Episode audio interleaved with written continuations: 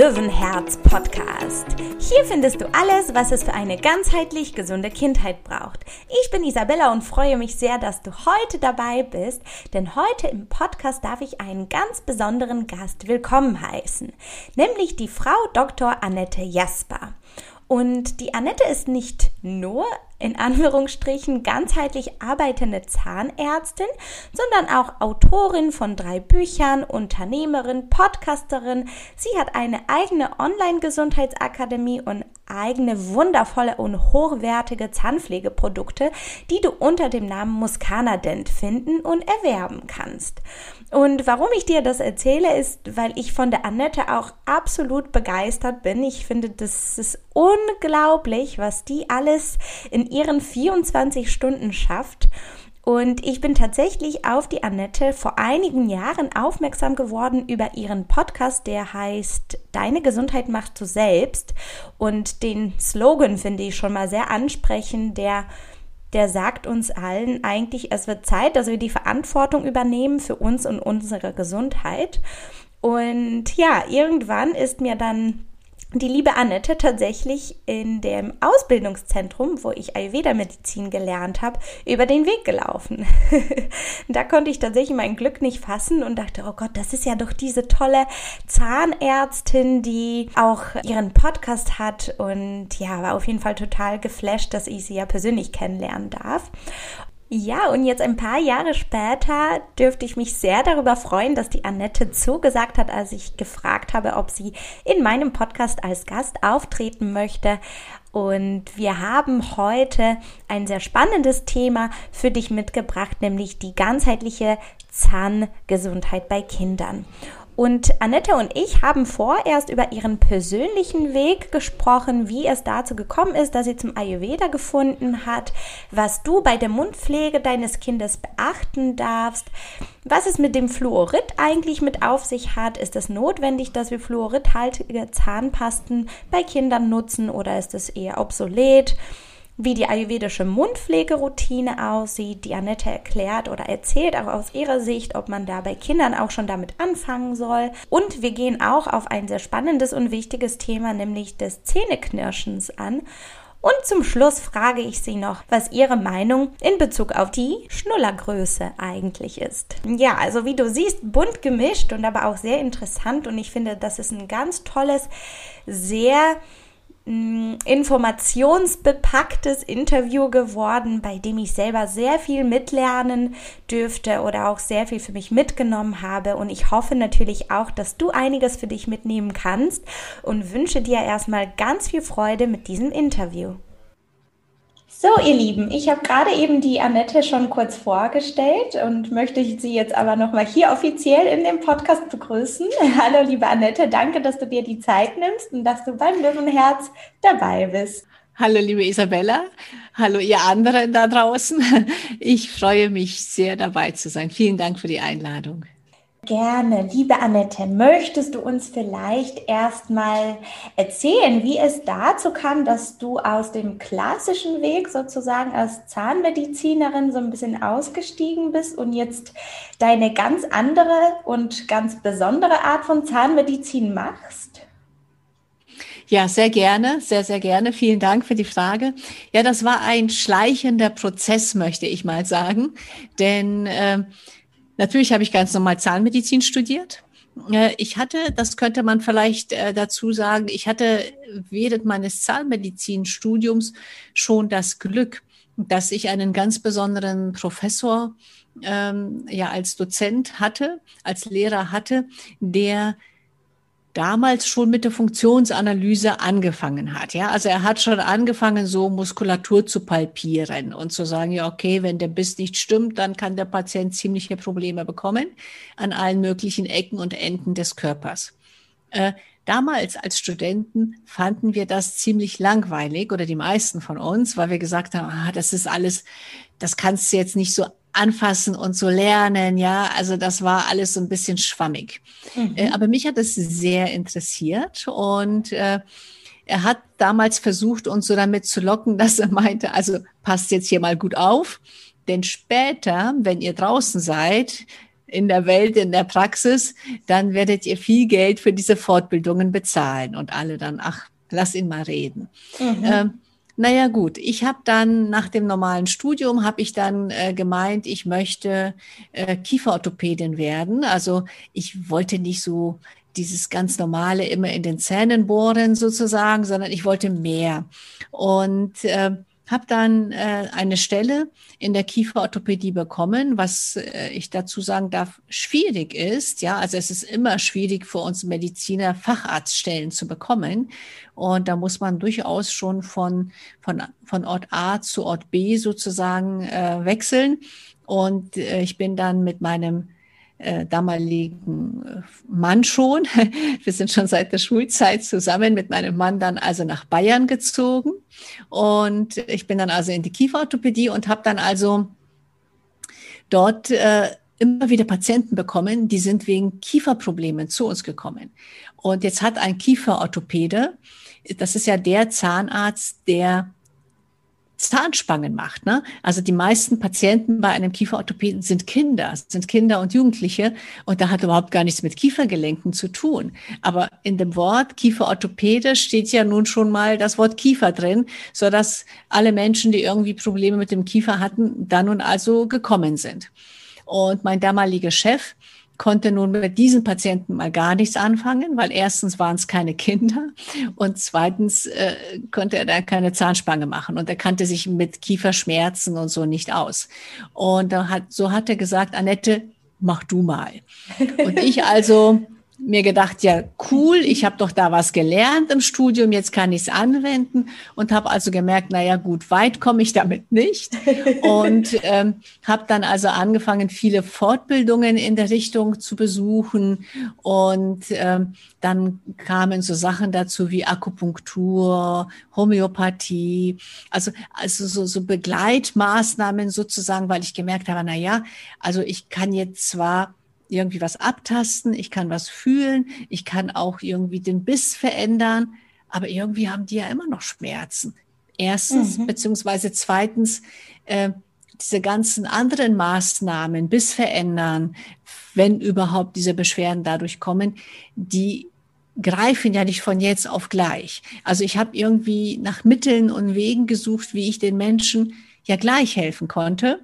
Und weil deswegen sind sie ja gekommen. Die sind ja nicht gekommen mit ihren Kieferschmerzen oder Kopf- und Nackenschmerzen und haben gesagt, ja, also ähm, das reicht, wenn es in einem Jahr vorbei ist, ja, sondern die wollten ja jetzt Hilfe. Und so habe ich mich also verpflichtet gefühlt, äh, mich da irgendwie reinzusteigern. Und ich habe dann die Kieferorthopädie aufgehört, weil mir das Fach dann eben doch nicht so zugesagt hatte. Das ging mir alles viel zu langsam sozusagen und habe mich dann selbstständig gemacht und habe also gemerkt, es gibt immer mehr von den Patienten, die eben nicht nur Löcher in den Zähnen haben, sondern die einfach andere Probleme haben, sei es ein Tinnitus oder ein Schmerz, den sie auf einen Zahn projizieren, wo sie immer sagen, da tut es mir weh am Zahn und ich finde nichts. Und äh, ich habe mich dann auch sehr ja frustriert gefühlt, weil ich mir gesagt habe, ich bin jetzt aber mal keine gute Zahnärztin, weil ich finde einfach keinen Zahnschmerz. Also ich finde nicht die Ursache für diesen Zahnschmerz. Oder wenn ich eine Füllung gemacht habe oder eine Krone eingesetzt habe und danach der Mensch gesagt hat, ja, alles gut, aber ich habe Schmerzen, ja. Mhm. Und äh, da ist dann so als, ich denke, das ist normal und das ist auch gut und auch wichtig so, dass du als Arzt dich dann erstmal hinterfragst und sagst, ja, habe ich was falsch gemacht? Was verdammt nochmal sozusagen, habe ich falsch gemacht? Wieso hat denn dieser Mensch jetzt da Schmerzen? Und dann weißt du, okay, du hast alles Lege Artes gemacht, wie du es gelernt hast. Du mhm. hast nichts falsch gemacht, aber es sind Schmerzen da. Der Mensch kann irgendwie mit dem Zahn nicht kauen. Ja, und so ist es dann gekommen, dass ich mich, dass ich einfach immer mehr äh, so von der ganzheitlichen Denkweise dazugenommen habe und habe gemerkt, ah, damit kann ich ja viel mehr Menschen helfen. Und ähm, irgendwann bin ich so an die, so an den Punkt gekommen, wo ich gemerkt habe, ja, eigentlich muss ich ja irgendwie psychologisch tätig sein, ja, weil einfach viele Schmerzen so psychosomatisch sind. Und äh, Und da bin ich dann eben auch an den Punkt gekommen, dass ich mich ganz viel mit Patienten beschäftigt habe, aber kein Geld verdient habe. Mhm. Und äh, das, das, ist ja auch so, wenn du eine Praxis hast, ähm, es ist ja auch ein Unternehmen, ja, das ist ein Unternehmen und du hast natürlich deine Mitarbeiter, du hast deine Miete und, und, und. Und wenn du dich immer nur mit den Patienten unterhältst und, und hinterfragst, was ist da für ein Thema, was ist da für ein Problem und denen hilfst und die sind dann auch angetan, aber du hast jetzt keine Krone gemacht, du hast nicht im Zahn gebohrt, dann kannst du es ja nicht abrechnen als Zahnarzt. Mhm. Ja. Und so dachte ich mir, also Moment einmal, das ja irgendwie, das funktioniert so nicht vom System her. Und ähm, dann bin ich auch sehr krank geworden. Tatsächlich, ich persönlich äh, habe eine äh, schwere Krebserkrankung gehabt. Und während dieser Zeit, also man könnte sagen, das war so eine Art Transformation für mich, die sehr, sehr schmerzhaft war, habe ich den Ayurveda auch gefunden. Und während dieser Zeit ist ganz, ganz viel passiert, weil ich durch meine Erkrankung mir vieles erlaubt habe, was ich mir vorher nicht erlaubt habe, eben noch mehr über meinen Tellerrand zu schauen und, äh, und da eben auch zu sagen, okay, ich muss da jetzt ein Geld für nehmen, dass ich die Menschen berate. Das ist sozusagen so ein Punkt. Mhm. Dann ich mache das jetzt mal, dass ich den Ayurveda dazu nehme. Ja, also das, das hat es halt einfach nicht gegeben, dass gibt es jetzt heute auch noch kaum, ja, dass ein Zahnarzt irgendwie damit Ayurveda-Medizin äh, sozusagen die Therapie ähm, würzt, hätte ich jetzt beinahe gesagt, ja. Ähm, vielleicht können, kommen wir da nachher noch dazu, in welchem Punkt ich den Ayurveda dazu nehmen ja, kann. Gerne. Und äh, das hat auch dazu geführt, dass ich ganz, ganz viel intensiver noch mit anderen Therapeuten im Netzwerk zusammengearbeitet habe, also mit Physiotherapeuten, Osteopathen, Heilpraktikern, auch Psychotherapeuten. Und ähm, sehr, sehr erfolgreich ist auch die Zusammenarbeit mit einer Hypnosetherapeutin. Ja, also ich habe mir einfach erlaubt, komm, die nehme ich alle zu mir, alle in mein Netzwerk. Und zwar wirklich ganz, ganz intensiv, weil auch da muss man vielleicht sagen, dass ich denke, das wissen die Menschen da draußen ja nicht. Also du darfst in Anführungsstrichen, du darfst ja nicht einem Patienten eine bestimmte Person empfehlen. Ne? Also du darfst ja nicht dem Patienten sagen, liebe Frau Müller, gehen Sie zu dem Osteopathen XY. Mhm.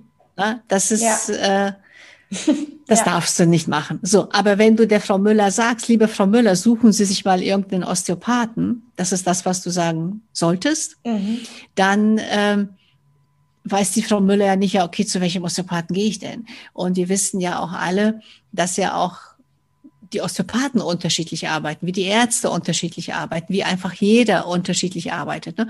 Und ich habe mir dann gesagt, egal, ich sammle mir die richtigen festen Therapeuten, mit denen ich zusammenarbeite und habe dann gemerkt, boah, da schaffe ich ja viel, viel mehr und kann den Menschen viel, viel mehr helfen. Und so ist dieses ganzheitliche Netzwerk immer mehr und immer mehr gewachsen. Und ja, irgendwann habe ich mir dann auch erlaubt, so etwas wie Bücher zu schreiben oder auch tatsächlich rauszugehen, in die Social mhm. Media zu gehen und äh, habe dann gesagt, ach, du musst ja immer so ein bisschen berichten. Und ich bin ähm, so, so ein introvertierter Mensch. Und ähm, aber dieses, diese, ich, wie soll ich sagen, diese Wut über das System, das, was dem Menschen wirklich hilft, das darfst du nicht tun. Das hat mich sozusagen dazu gebracht, zu sagen, es ist egal, ich bin sogar krank geworden deswegen und jetzt mache ich es einfach, ja. Mhm. Und äh, damit kann ich natürlich viel, viel mehr Menschen helfen, weil ich weiß ja, was wirklich hilft. Ich weiß ja, wenn ich die Akupunkturnadel setze, bringt es viel mehr, als wenn ich eine Tablette verschreibe. Wenn ich ein, eine spezielle Spüllösung aus dem Ayurveda empfehle oder eine Salbe, bringt es viel mehr, als wenn ich sage, desinfizieren Sie jetzt mal den Mund und lauter solche Sachen, ja. Und das hat dann auch dazu geführt, letztlich, ähm, dass ich auch eine Zahn- und Mundpflegeserie entwickelt habe, weil ich auch da gesagt habe, was soll's, mache ich jetzt halt einfach mal, ne? so wie du in einer schönen Podcast-Folge von dir gesagt hast, äh, just do it. Klar, das ist der Nike-Spruch, aber ich glaube, mhm. den dürfen wir uns alle so auf die Wand schreiben oder irgendwo hin tätowieren. Äh, mach's halt einfach, wenn du davon überzeugt bist, das braucht es und, und das fehlt. Und äh, klar habe ich auch gesagt, es gibt tausende von Zahnpasten ja. Aber es gab halt eben nicht die eine, wie ich sie gebraucht habe, weil äh, diese eine äh, sollte ganz bestimmte Eigenschaften haben. Und äh, diese hat es halt nicht gegeben. Und dazu habe ich die eigene Erfahrung durch die Chemotherapie, durch die eigene Chemotherapie quasi gebraucht, ähm, wo ich dann gemerkt habe, also das Zahnfleisch braucht einfach mal was anderes. Mhm. Aber als Zahnarzt, als normaler Zahnarzt machst du dir diese Gedanken ja gar nicht. Ne? Du, mhm. du bist in diesem System gefangen und, äh, und erlaubst dir das gar nicht, so viel nach rechts und links zu schauen. Also ich unterstütze alle Kollegen, die sich das erlauben. Und das ist jetzt so das nächste, was ich sozusagen angehe, dass ich sage, kommt, äh, Kollegen, also wir müssen da einfach mehr, mehr bewirken und mehr schaffen, weil äh, wir können den Menschen so viel mehr helfen. Und letztlich sind wir ja alle angetreten, um die Menschen zum Strahlen zu bringen und von den Schmerzen zu befreien. Wir haben ja nicht das Zahnmedizinstudium angefangen, äh, um irgendwie nach irgendwelchen Richtlinien zu arbeiten. Ja. Mhm. Oh, Annette, ja, wow. Ach, vielen Dank für Entschuldigung. Ja, nein, wunderbar. Vielen, vielen Dank für das Teilen deiner Geschichte. Ich finde das total inspirierend und ich ja. finde das so bereichernd, dass du da deine Lebenserfahrung und auch deinen Weg mit uns teilst, weil ähm, ich finde das auch immer wieder erstaunlich, wie man eben, wenn man irgendwas aus dem Herzen heraus macht, dann wächst das ja automatisch. Und hm. das ist das, was, was ich bei dir ja auch so beobachten darf. Ich verfolge dir ja auch immer in, in, in, also ich verfolge deinen Podcast natürlich, der auch großartig ist und natürlich auch deine Beiträge in den sozialen Medien. Und du hast ja inzwischen, glaube ich, drei Bücher rausgebracht. Ja, drei? genau. drei, ne? Mhm, mhm genau. Und, mhm. Äh, und auch mit, mit Muscana Dent, also deine eigene äh, Produktenlinie. Mhm. Und inzwischen gibt es eine Muscana Akademie. Also mhm. du versuchst da schon deine, deine Message in die Welt rauszubringen. Und das, das finde ich wunderschön. Und ähm, ja, vielen lieben Dank für deine Inspiration. Äh, was ich dich gerne noch fragen wollte, du hattest erwähnt, du hättest dir ja diese ganzen Menschen aus unterschiedlichen Bereichen, hättest du dir dieses Netzwerk aufgebaut. Sind sie bei dir in der Praxis tätig oder machst du das als Online-Beschäftigung, ähm, sage ich jetzt mal so? Hm. Das ist eine sehr schöne Frage, denn äh, ich habe, äh, also Nein, die sind nicht bei mir in der Praxis. Ich habe eine Zeit lang eine Physiotherapeutin angestellt gehabt, ja, aber ich habe das äh, anders gelöst. Und zwar hat ähm, bei mir ist bei mir in der Nähe eine Praxis und das ist die Praxis der Therapieheldin. Und da war früher eine Physiotherapeutin, mit der ich ganz eng zusammengearbeitet habe. Und die hat dann vor ein paar Jahren zu mir gesagt, Annette, ich muss die Praxis aufgeben. Ich schaffe das nicht mehr mit Mama sein und der Praxis und dann das ist einfach alles viel zu viel und ich muss die Praxis abgeben. Da habe ich gesagt, ja, alles klar. Ähm, hoffentlich kommt da wieder ein guter Physiotherapeut rein. Ein halbes Jahr später sagte sie zu mir, äh, du, es hat sich gar keiner gemeldet. Ich mhm. kann die Praxis nicht verkaufen. Ich muss die einfach zumachen. Und sie, und das war ganz, ganz traurig. Und äh, ich bin dann also zu meinem Mann und habe gesagt, das geht nicht. Ich brauchte auf jeden Fall Physiotherapeuten, dass da meine Patienten hin können. Und äh, dann hat äh, mein Mann diese Praxis gekauft und hat aber, der ist kein Physiotherapeut, der hat diese Praxis gekauft und hat sozusagen ähm, quasi eine Praxis geschaffen, ähm, wo verschiedene Therapeuten Räume mhm. mieten können, ja, so wie man das von Büros kennt. Ne?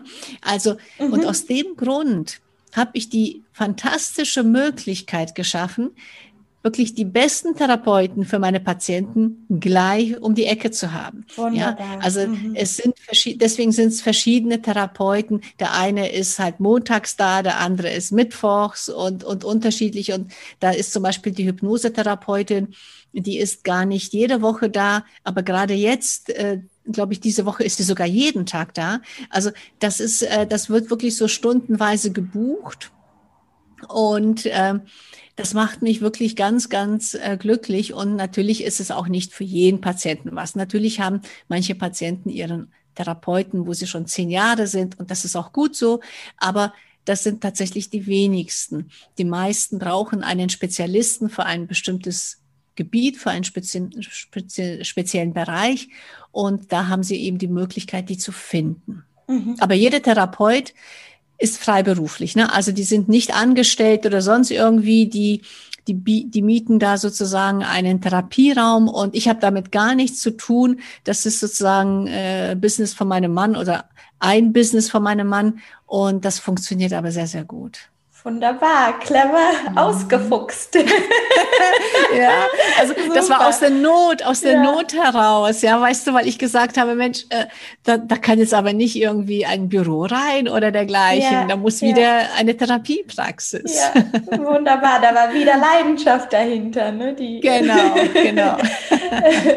Äh, gut, liebe Annette, ich würde noch sehr gerne auf deine Produktenlinie eingehen. Und zwar hattest du okay. das angesprochen, dass du ähm, gewisse Zahnpasten oder Mundspülungen selber entwickelt hast, weil du das für dich gebraucht hast. Jetzt ist aber meine Frage, ich habe ja selber auch deine Produkte ausprobiert. Mhm. Sind das auch Produkte, die man den Kindern anbieten kann?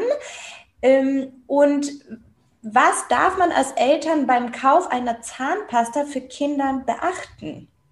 Ich möchte ja. da gerne dich nochmal speziell ähm, bezüglich des Fluorids fragen, weil da gibt es auch sehr viele unterschiedliche Studien und Meinungen zu. Wie siehst du das Ganze? Ja oder nein? Mhm. Mhm. Also das Thema Fluorid ist wirklich ein äh, eins, auf dem leidenschaftlich herumgeritten wird, was immer irgendwie für große Diskussionen sorgt. Und ich mag ähm, da vorweg schicken, warum ist überhaupt Fluorid in der Zahnpasta enthalten? Fluorid ist in der Zahnpasta enthalten, weil es heißt, dass der Schmelz gehärtet wird. Ja, und somit sind die Zähne nicht mehr so kariesanfällig. Und natürlich habe auch ich am Anfang, äh, in der Anfangszeit, in den Anfangsjahren meiner Zahnarztpraxis allen Kindern auch ähm, sogar äh, dieses MX Gelee äh, verschrieben. Ja, das ist, da ist Fluorid nochmal hoch dosiert. Ja, übrigens, ähm, vielleicht nochmal so für den einen oder anderen zum Denken, wieso gibt's das Elmex Gelee nur von einer Firma? ja, also, na, also da kann man sich vielleicht schon mal überlegen, ah, okay, und, und jetzt alle Zahnärzte verschreiben jetzt dieses Elmex Gelee, ja, und das ist, äh, das ist ja quasi wie so ein Monopol, ja. Und also auf jeden Fall, ich habe es auch verschrieben, damit einfach die, die Zähne so stark gehärtet werden. Und jetzt ist aber so, ich nehme das Elmex Gelee jetzt mal als Beispiel, da ist das Fluorid ja hoch konzentriert.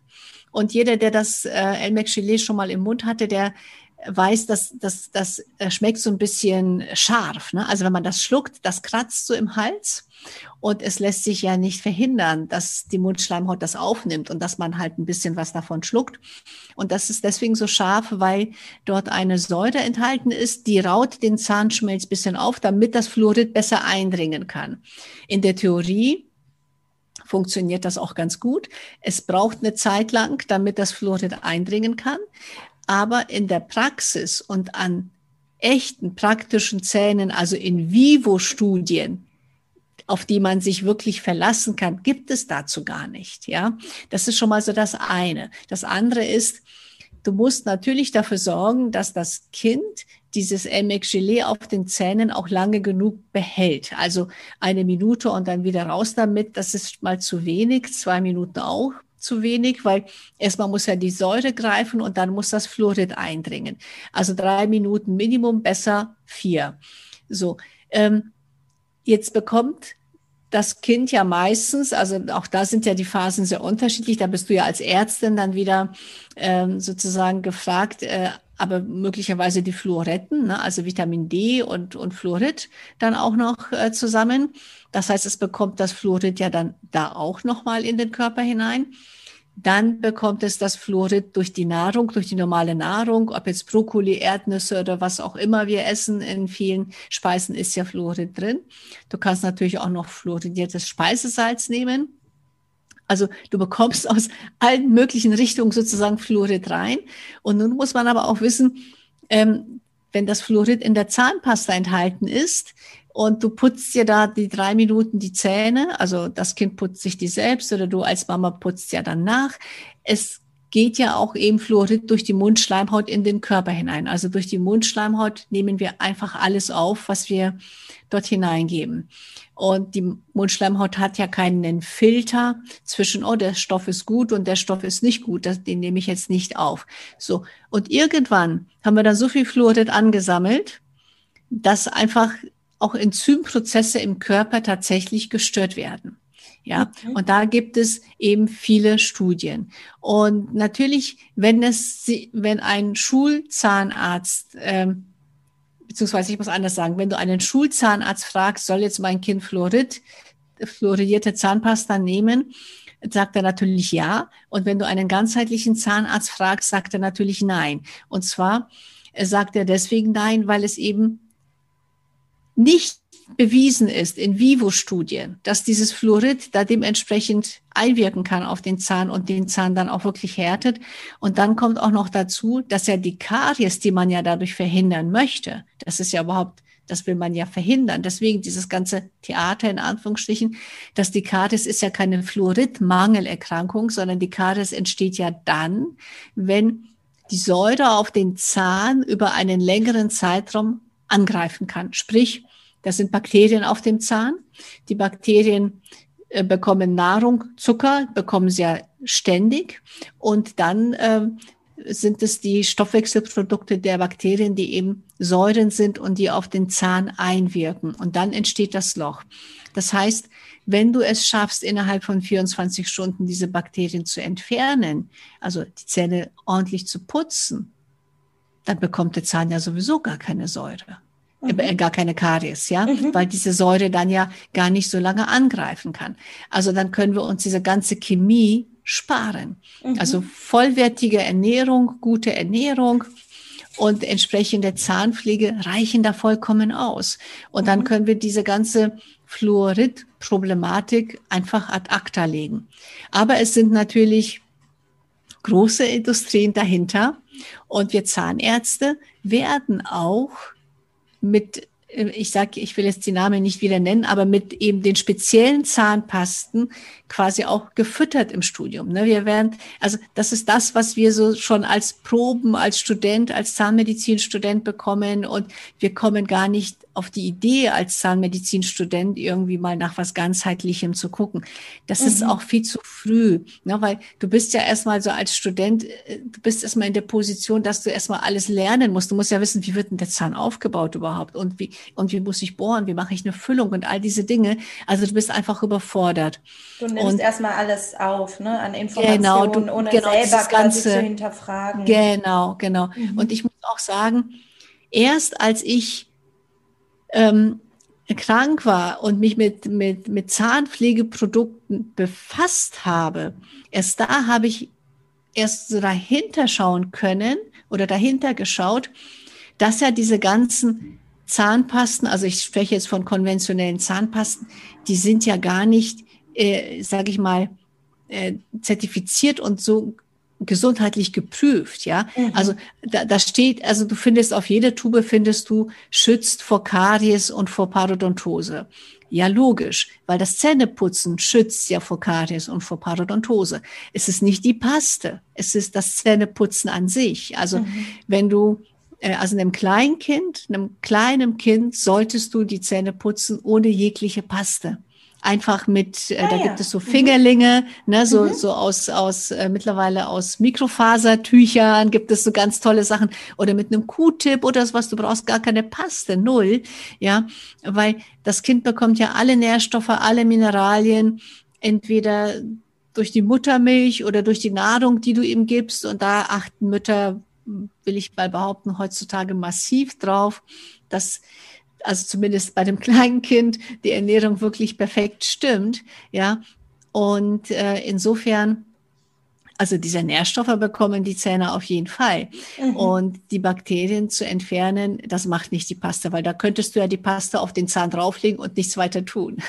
Aber das da heißt, passiert das ja ist das, das Reiben am Zahn, das, das die genau. Bakterien entfernt. Okay. Genau, genau. Okay. Ja. Damit ich das noch mhm. einmal kurz zusammenfasse, also aus deiner Sicht, die beste Kariesprophylaxe ist einfach Zahn, also Mundhygiene im Sinne von Zähne putzen und gute Ernährung. Ja. Ja, okay. Ja, ja. Gibt es da irgendeinen Unterschied in der Mundpflege zwischen den Milchzähnen und den festen Zähnen? Eigentlich nicht. Eigentlich nicht. Äh, also es ist auch so, bei den Milchzähnen, ähm, wenn der Kiefer wächst, dann bekommen die auch so Lücken, die Milchzähne ja. Also nicht alle, aber die meisten Kinder entwickeln dann so Lücken. Das ist eben physiologisch, das gehört so. Das gehört zum Wachstum dazu. Und ich würde auch schauen, dass ich möglichst bald auch kleine Zwischenraumbürstchen verwende für diese Zähnchen, ja. Ähm, also das Beste ist tatsächlich, du machst es einfach als Mama vor. Mhm. Ja, äh, so wie äh, wenn du willst, dass dein Kind Brokkoli isst, dann gibst du dem am besten kein Brokkoli und füllst dir was auf deinen Teller und sagst dann, nee, das ist nur für die Großen, ja. Und irgendwann, äh, das, das will das ja haben, das, was die Großen essen. Ja. Und äh, ich habe, also meine Kinder, die haben leidenschaftlich gerne die Zähne mit Zwischenraumbürstchen geputzt, mit Zahnseide. Und ich habe noch, in der Praxis habe ich so ein schönes Foto von meiner Tochter, da war sie zwei. Und äh, da hat sie wirklich mit der Zahnseite so hantiert und da erfreuen sich alle Patienten dran an dem Foto, weil mhm. wir denken immer, und auch Dentalhygienikerinnen, die äh, fragen mich auch, ja, ab welchem Alter darf das Kind Zahnseide verwenden? Ab dann, wann es das möchte. Aber ja. ich würde natürlich nie ein zweijähriges Kind mit Zwischenraumbürstchen oder mit der Zahnbürste ganz alleine im Badezimmer lassen. Ne? Also das eben auch dazu, weil natürlich kann es hinfallen und kann sich das irgendwo hinrahmen. Also das, ich denke, das sollte unter Beobachtung auch sein. Und natürlich kann sich das Kind mit der Zahnseide auch verletzen, ein Erwachsener ja auch. Aber mhm. ähm, wenn das Ganze spielerisch passiert und ich als Mutter auch mit Zwischenraumbürstchen da bei den Milchzähnchen dazwischen gehe und so. Das Kind sollte einfach erfahren, das ist einfach normal. Das ist einfach normal. So wird einfach geputzt. Ne? Ich kann das tatsächlich bestätigen, denn ich benutze ja das Zahnband, also immer dieses etwas ja. dickere ähm, äh, Zahnseide. Und der kommt wirklich an und macht den Mund auf und möchte, dass ich den da gerne ja. auch zwischen die Zähne gehe. Das ist total goldig mit den 15 Monaten. Der hat tatsächlich jetzt schon fast alle Zähne. Also es ging bei dem recht flott. Und mhm. da lässt er mhm. sich das auch gerne mal äh, zeigen und auch durchführen lassen. Das ist schon ganz goldig. Genau, genau. Ja. Und, und wenn die dann ähm, klar, und wenn dann äh, alle Zähne da sind, ja, oder noch nicht mal alle Zähne, aber wenn eine Zahnreihe da ist, mal so gesagt, wenn mhm. eine Zahnreihe da ist, das kann man ja auch nicht so nach dem Alter sagen. Du sagst jetzt, deiner hat jetzt alle Zähne, aber irgendwann war, war schon mal so eine kleine Zahnreihe da. Da ähm, würde ich einen Klecks Paste tatsächlich nehmen, mhm.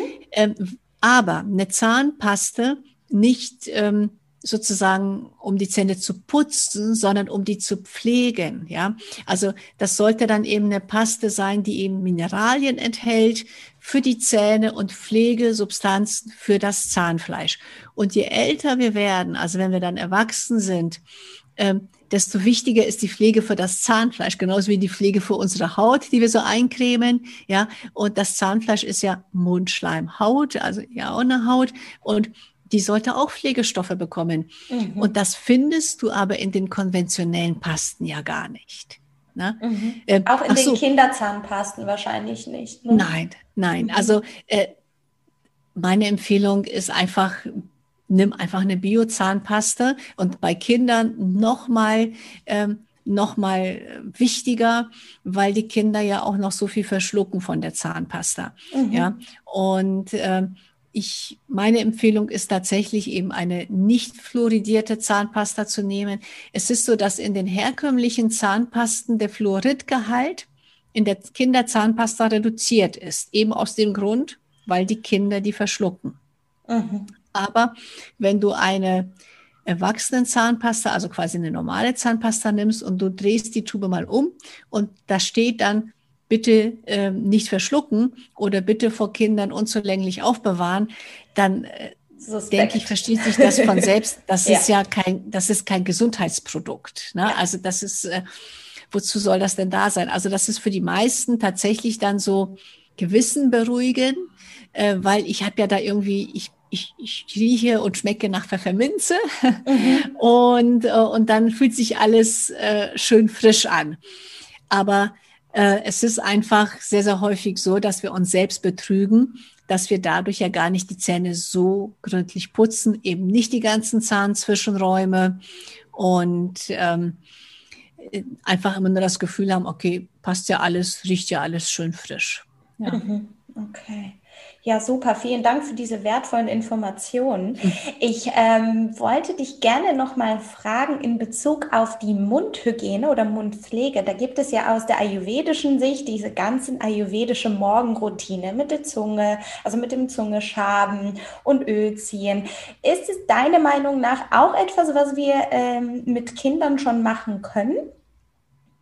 Eine sehr spannende Frage, weil ähm, ich habe vor Jahren hatte ich eine Dentalhygienikerin bei mir in der Praxis und äh, die ist jetzt leider weggezogen, die ist schon lange nicht mehr bei mir, aber die hatte damals eine Tochter und die war sieben Jahre alt, ja. Und äh, diese Dentalhygienikerin, die hat zwar nichts mit Ayurveda am Hut gehabt, aber die hat äh, Zungenreinigung schon immer betrieben gehabt. Und so ist ihre Tochter damals damit schon aufgewachsen. Und ähm, dann hat sie mir gesagt, dass ihre Tochter also irgendwo mal übernachtet hat und dann eben schön morgens ganz normal, das gehörte für sie ganz normal dazu, äh, äh, hat sie sich die Zähne geputzt und die Z Zunge gereinigt. Also einfach nur geschabt. Ne? Also sie mhm. hat kein Ölziehen gemacht, sondern einfach nur die Zunge geschabt. Und äh, daraufhin äh, haben nun also die, hat die Familie, wo die nun also übernachtet hat, gesagt, was machst du denn da? Und das ist ja komisch. Und als mir die Mitarbeiterin von mir das so erzählt habe, habe ich auch gedacht, ja, mit sieben Jahren schon. Aber dann habe ich auch verstanden, wo willst du denn da die Grenze setzen? Also mhm. ich würde es einfach vom Kind abhängig machen. Mhm. Und ich könnte jetzt auch nicht sagen, ab dem siebten, ab dem zehnten, ab dem achtzehnten Lebensjahr, sondern so, wie das Kind drauf ist. Bei meinen Kindern habe ich es tatsächlich erst eingeführt, als sie Teenager waren, aber eben aus dem Grund, weil ich selbst erst so weit war. Mhm. Ja, das war jetzt so vor fünf, sechs Jahren so. Und davor habe ich auch kein Ölziehen betrieben und auch keine Zunge gestabt.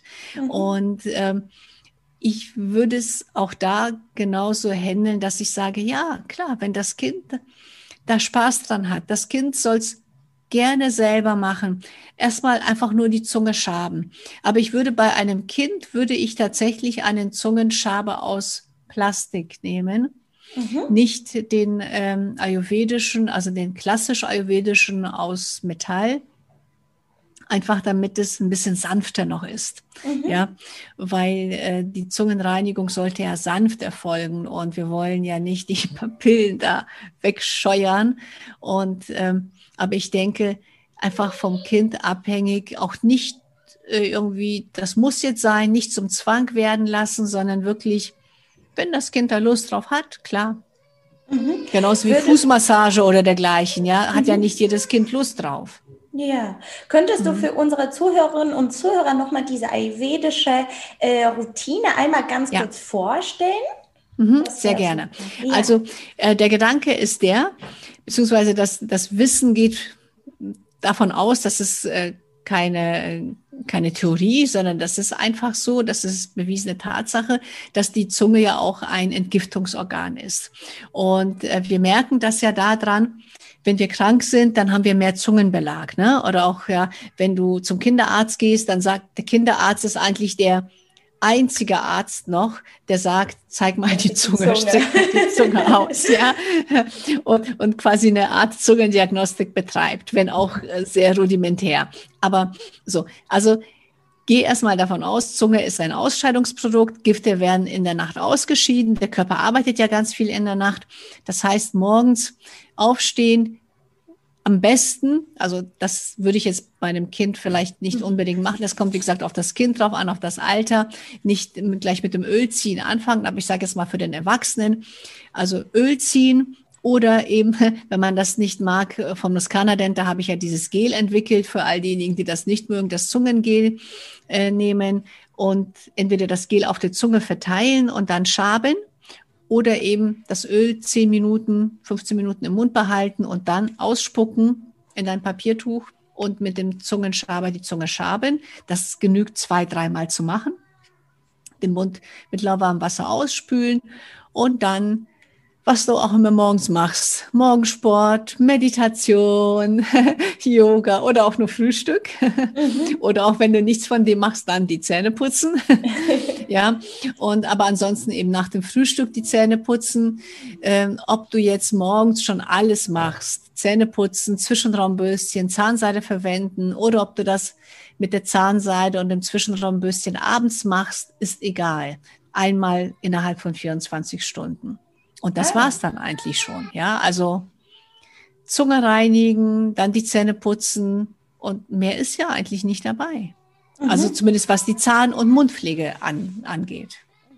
Ja, wunderbar. Und ich kann tatsächlich auch bestätigen, dass durch dieses ähm, Öl ziehen, dass, dass sich die, die Geschmackssensibilität auf jeden Fall auch verändert. Und ich habe auch das Gefühl, seitdem ich das regelmäßig mache, ich glaube, im Moment ist es tatsächlich auch so ein bisschen zu einem Trend geworden, sehe ich zumindest in den sozialen Medien, dass das Ölziehen jetzt irgendwie was ganz Neues geworden ist. Das ist irgendwie auch ganz schön.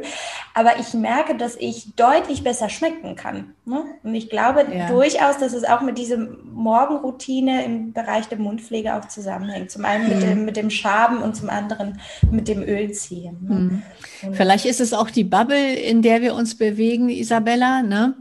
Das kann ähm, natürlich auch sein, ja. Genau, ja. Aber es ist ja so, durch das Zungenschaben, also auch wenn ich jetzt gar nicht Öl ziehen mache, sondern nur die Zunge schabe, aktiviere ich noch die anderen Entgiftungsorgane Leber und Niere.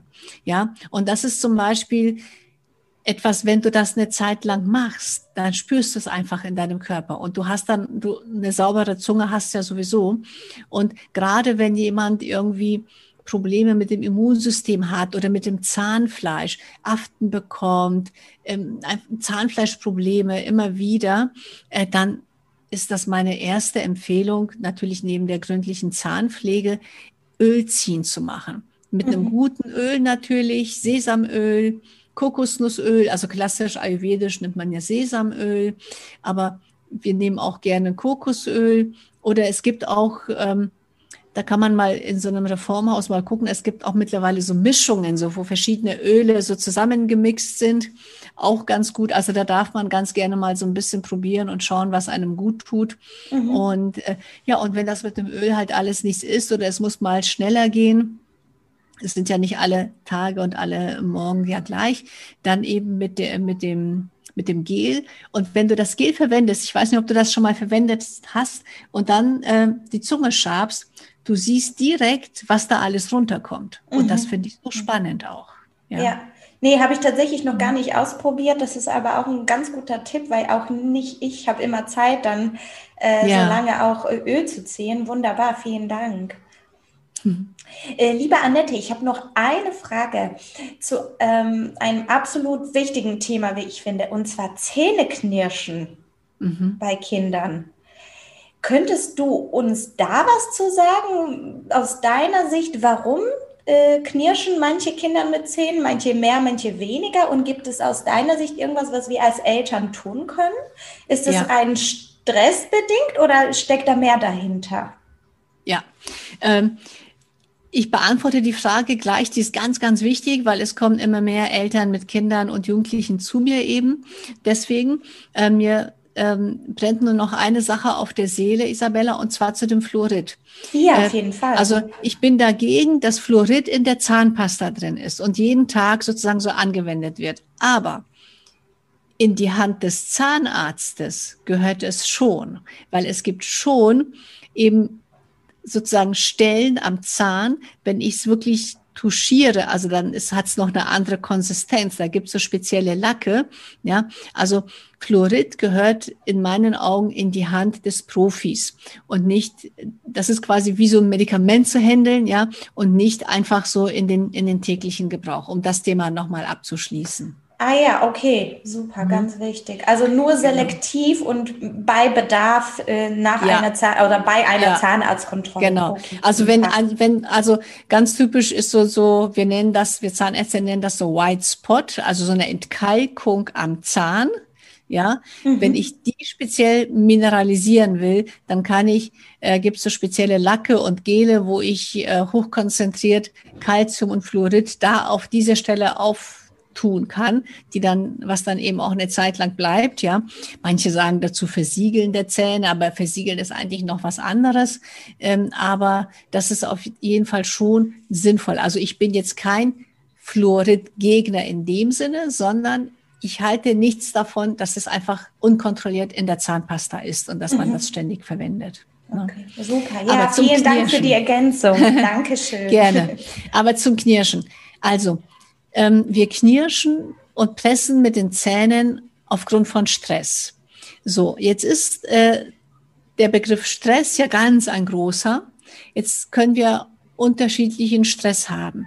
Wir können äh, natürlich psychischen Stress haben, aber wir können auch dentalen Stress haben. Ne? Also ich äh, den dentalen Stress habe ich, wenn ich jetzt als Erwachsene irgendwie eine Füllung bekommen habe, die nicht passt, eine Krone, eine, irgendwie irgendwas passt nicht vom Biss, ja. Also das ist dieser, was man manchmal so liest, so falscher Biss. Gibt es sehr häufig.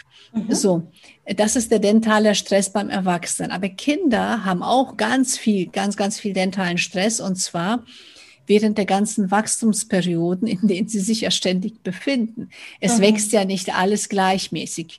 Wir sehen das manchmal, dann sind die Arme ganz lang, ja, oder die Füße haben plötzlich einen Wachstumsschub. Also ich weiß, mein Sohn hat irgendwann dann Schuhgröße 46 gehabt, wo ich gesagt habe, Junge, wie groß willst du noch werden? Ja, da passten die Füße nicht zum Körper. Und so ist es mit dem Kiefer auch. Ober- und Unterkiefer wachsen nicht gemeinsam, und entwickeln sich nicht gemeinsam. Das heißt, da gibt es Phasen, da passt es halt einfach nicht zusammen. Und diesen Stress zerknirschen und zermalmen die Kinder in der Nacht, ja. Und das ist teilweise sehr laut und Mütter machen sich teilweise sehr große Sorgen. Mhm. Und das ist aber etwas, was verschwindet. Also da musst du nichts tun. Das verschwindet einfach von alleine, wenn das Kind wieder sich zurechtgewachsen hat sozusagen, ja.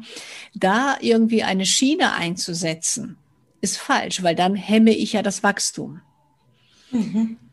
So, jetzt kann aber ein Kind genauso wie ein Erwachsener auch psychischen Stress haben. Kindergarten, Schule sind wirklich stressbelastet, also äh, ganz besonders Schule. Und ich habe gerade jetzt in der Pandemiezeit kommen vermehrt Eltern mit Kindern zu mir, wo die Kinder natürlich äh, auf sich selbst gestellt sind. Ich sehe das ja bei meinen eigenen auch. Die müssen sich selbst irgendwie diesen Lernstoff beibringen. Und irgendwann heißt es dann wieder, okay, jetzt ist wieder eine Schulaufgabe, jetzt kommt ihr wieder alle in die Schule oder dergleichen. Also das ist ein unfassbarer Stress, ja. Mhm. Und äh, grundsätzlich ist die Schule ja sehr stressig. Da das eine Kind kann das ja besser vertragen, in Anführungsstrichen, als das andere. Und da können Eltern natürlich sehr gut eingreifen und ähm, ja, liebevoll helfen, einfach achtsam sein, schauen, was braucht jetzt mein Kind? Braucht es Ruhe, braucht es Liebe, braucht es Abwechslung?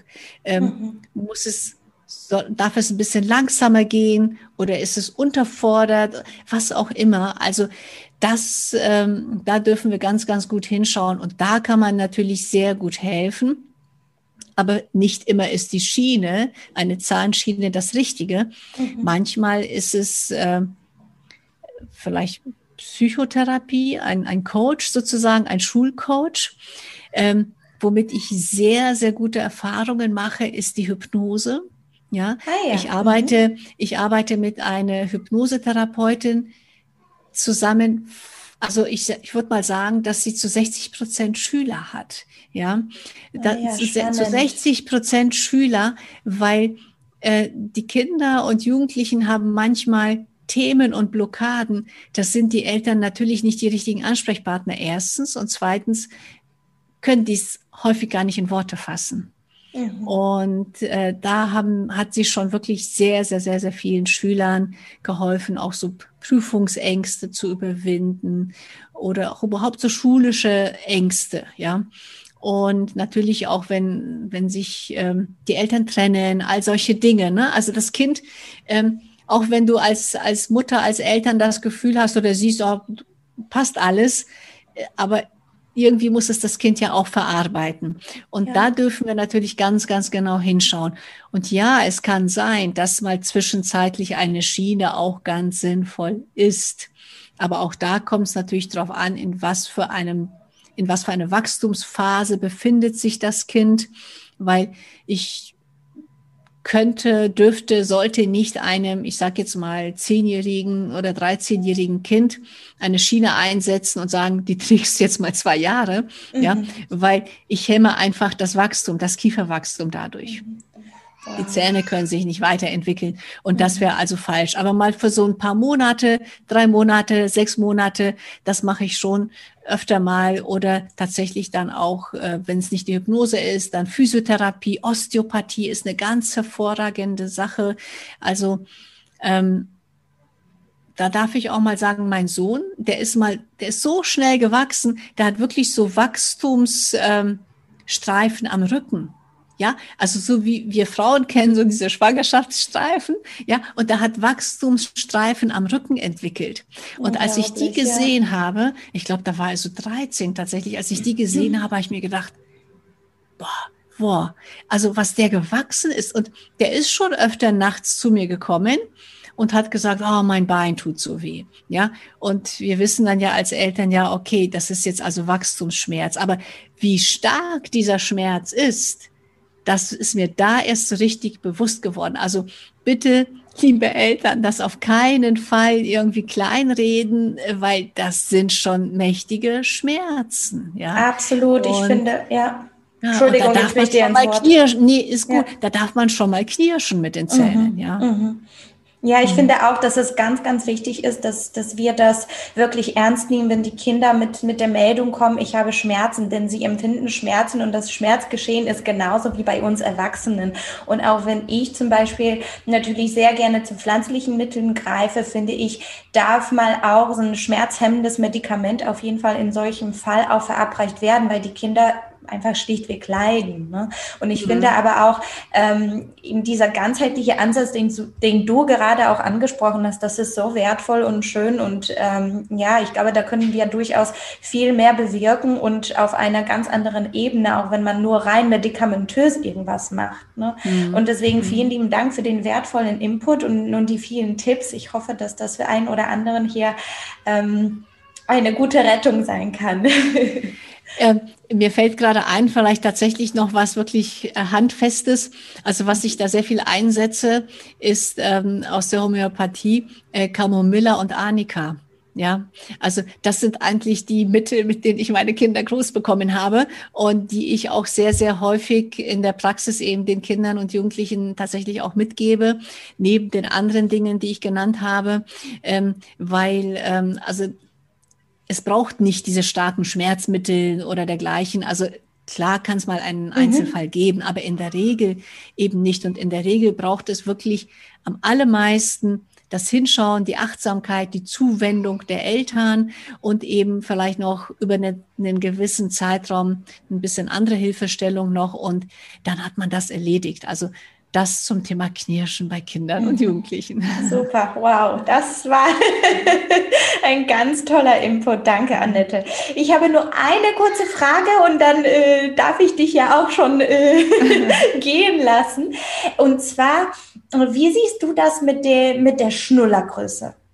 Das wollte ich dich auch nochmal gefragt haben. Also es gibt diese unterschiedlichen von 0 bis 2 Monate, von 0 bis 6 Monate und dann wird es immer größer und immer, immer mehr. Und auch dazu gibt es unterschiedliche Meinungen. Die einen sagen immer bei der ersten Größe, also bei diese kleineren bleiben. Die anderen sagen, ja, dafür gibt es doch die unterschiedlichen Schnullergrößen. Was macht das wirklich mit dem Kiefer des Kindes? Macht es wirklich was, wenn wir die Schnullergröße verändern? Wie ist da deine Expertise ja. zu? Ja, ja. Also es gibt ja diese, ich muss sagen, äh, ich bin da vielleicht nicht die ganz perfekte Ansprechpartnerin, aber ich mag trotzdem eine Antwort geben aus meiner ja, Erfahrung. Ja? ja, und zwar, also es gibt, äh, ich weiß jetzt nicht, wie diese, wie die sich nennen, aber es gibt ja diese diese Schnuller, die diese Größe, also ich würde erstmal die größte Größe immer nehmen, die, die sozusagen passt in Anführungsstrichen. Ja, also nicht bloß nicht zu klein und, mhm. und die, die sich dem Kiefer mehr anpassen. Also nicht diese ganz, nicht diese ganz kleinen, ganz geraden mhm. äh, Schnuller nehmen. Aber ich glaube, viel wichtiger ist es, dass einfach dieser Schnuller mit zwei Jahren wegkommt. Mhm. Ja, also weißt du, ähm, weil da, also mit zwei Jahren gehört dieser Schnuller einfach raus. Ja, und äh, da dürfen wir Eltern uns eben auch was einfallen lassen. Da sind wir dann mal wieder gefordert. Ja, also am Anfang, am Anfang ist der Schnuller gar nicht so schlecht. Und von der Größe, ich würde nach der Größe gehen, also wirklich immer die größere Größe daneben tatsächlich. So habe ich es dann bei meinen Kindern auch gemacht. Und Schnuller ist besser als der Daumen, weil den Schnuller kannst du besser abgewöhnen. Den Daumen kannst du ja nicht, nicht abschneiden dann. Ne? Mhm. Aber den Schnuller, ähm, lass dir irgendwas einfallen. Irgendwie die Zahnfee holt den oder du fährst in Urlaub. Also wir haben es bei beiden Kindern tatsächlich so gemacht, dass wir jeweils in Urlaub gefahren sind und gesagt haben, also wir sind dann geflogen. Und wenn wir jetzt hier in das Flugzeug steigen, also müssen wir, also mit Schnuller kann man da jetzt nicht reingehen. Und dann haben die Kinder, die waren natürlich stolz, äh, dass sie nun also in den Flieger und dann haben sie also den Schnuller dann abgegeben und klar hatten wir zwei schlaflose Nächte. Also das mhm. darf man nicht, äh, darf man nicht ähm, verheimlichen und da muss man sich als Eltern ja drauf gefasst machen, aber im Urlaub und wir waren am Strand, kannst du am Strand weiter schlafen. Ne? Und dann haben die Kinder so viele andere Eindrücke, dann sind die abgelenkt und dann ist der Schnuller einfach nicht mehr wichtig gewesen. Und ich denke, egal wie du es machst, manche Kinder, also manche Eltern haben es auch schon mal so gemacht, dass die Kinder mir den abgegeben haben. Ja, Süß. ja. Und ähm, aber ich glaube, auch da je nach dem Gefühl, wenn der Kiefer mhm. so, so groß ist, dann kann der Schnuller nicht so klein sein. Also schon die größere Größe nehmen und um einfach da den Kiefer nicht in der Entwicklung zu hemmen. Aber es muss dann auch ziemlich zügig mal auch Schluss sein mit dem Schnuller. Okay, super. Alles klar. Mhm. Gut, Annette, vielen, vielen Dank. Das waren jetzt sehr viele Informationen. Auch ich habe für mich sehr viel mitnehmen können, sehr viel lernen können. Ähm, gibt es noch irgendwas, was dir besonders am Herzen liegt, was du loswerden möchtest? Ach, ich glaube, du hast so ziemlich alles angesprochen, ja. Und ähm, Nein, also ich bedanke mich für das wundervolle Gespräch, für die tollen Fragen und dass ich da, dass wir, dass wir diesen schönen Austausch hatten. Und nee, also vielen, vielen Dank und vielleicht an alle achtet auf eure Intuition, die weiß eigentlich immer, was zu tun ist. Ne? Wunderbar. Ich bedanke mich auch, Annette. Vielen, vielen Dank. Mach's Danke, gut. liebe Isabella. Ciao. Tschüss. So, das war das Interview mit der wundervollen Dr. Annette Jasper und ich hoffe sehr, dass du ebenfalls vieles für dich hast mitnehmen können und dass dir diese Folge viel Spaß gemacht hat. Ich finde Annettes Arbeit auf so vielen Ebenen sehr bereichend und auch ihre Bücher sind wunderbar. Sie hat unter anderem auch ein Buch mit dem Titel Verzahnt geschrieben, wo es darum geht, wie Zahnerkrankungen die Auslöser der verschiedenen Beschwerden im gesamten Körper sein können. Das ist ein sehr spannendes und super tolles Buch. Also man, man merkt, wie umfangreich Annettes Wissen auch ist und ich finde das ganz klasse, dass sie das Wissen zum Beispiel in so ein Buch verpackt hat. Sie hat aber auch ein sehr persönliches Buch geschrieben, das heißt Yoga sei Dank. Und in dem Buch erzählt sie ja ihre ganz persönliche Geschichte von der Krebserkrankung und wie sie durch Yoga und Meditation Unterstützung in ihrem Heilungsweg gefunden hat. Und da findest du auch viele weitere Geschichten von Menschen, die in unterschiedlichen Lebenslagen auch sehr von diesen spirituellen Praktiken unter anderem auch profitiert haben. Ja, ihren Podcast hatte ich ja schon erwähnt, ganz am Anfang äh, dieser Folge. Da kann ich dir einfach nur vom Herzen empfehlen, da reinzuhören, denn da findest du nicht nur jede Menge zahnmedizinisches Wissen, einfach alles rund um die Gesundheit und auch sie lädt ganz tolle Interviewgäste bei sich ein. Also höre unbedingt bei Deine Gesundheit machst du selbst rein. Und ja, auch ihre Produkte, die sie mit Herzensleidenschaft entwickelt hat, sind absolut empfehlenswert. Und jetzt noch eine Sache, die ich dir auch auf jeden Fall von Herzen empfehlen kann, ist ihre Muskana Akademie, also auch ein leidenschaftliches Projekt von der Annette, wo du diverse Workshops und Seminare zum Thema als Oberbegriff jetzt ganzheitliche Gesundheit finden kannst. Also egal ob Ayurveda, Zahnmedizin, Spiritualität, Darmgesundheit, ähm, etwas Psychologisches, ähm, wie zum Beispiel das Thema Ängste. Also da findest du wirklich eine Fülle an Informationen, an, an Wissen. Schau einfach unbedingt bei Annette rein. Ich werde dir alle äh, Webseiten direkt in den Show Notes verlinken. Also wenn, wenn du Interesse hast, Annettes Online-Welt kennenzulernen, klicke einfach da drauf. Und wenn du aber in der Nähe von München wohnst, kannst du Annettes Zahnarztpraxis einfach besuchen da bin ich auf jeden Fall ein bisschen neidisch, dass du diese Möglichkeit hast. so, und in dem Sinne wünsche ich dir jetzt aber eine ganz schöne Woche. Ich finde es immer unglaublich, wie schnell diese sieben Tage rumgehen. Vielleicht merke ich diese Zeit auch ein bisschen flotter dadurch, dass ich den Podcast hier mache. Ich weiß es nicht. Es kommt ja auf jeden Fall sehr schnell vor. Äh, naja, aber ich wünsche dir jetzt einen ganz schönen Start in die neue Woche mit viel Frische und neuer Energie. Bleib gesund, pass gut auf dich auf und ich freue mich sehr, wenn du nächste Woche auch wieder dabei bist. Macht's gut, deine Isa.